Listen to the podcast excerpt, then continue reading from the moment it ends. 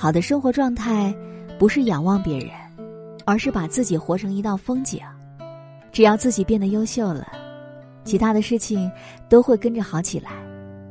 无论何时何地，与其羡慕他人，不如努力提升自己。清醒时做事，迷茫时读书，独处时思考，烦躁时运动，得意时淡然，失意时坦然。只有熬过无人问津的日子，才能够拥有诗和远方。风雨人生路，要学会承受，学会看透。因为人生，其实就是一场自己与自己的较量。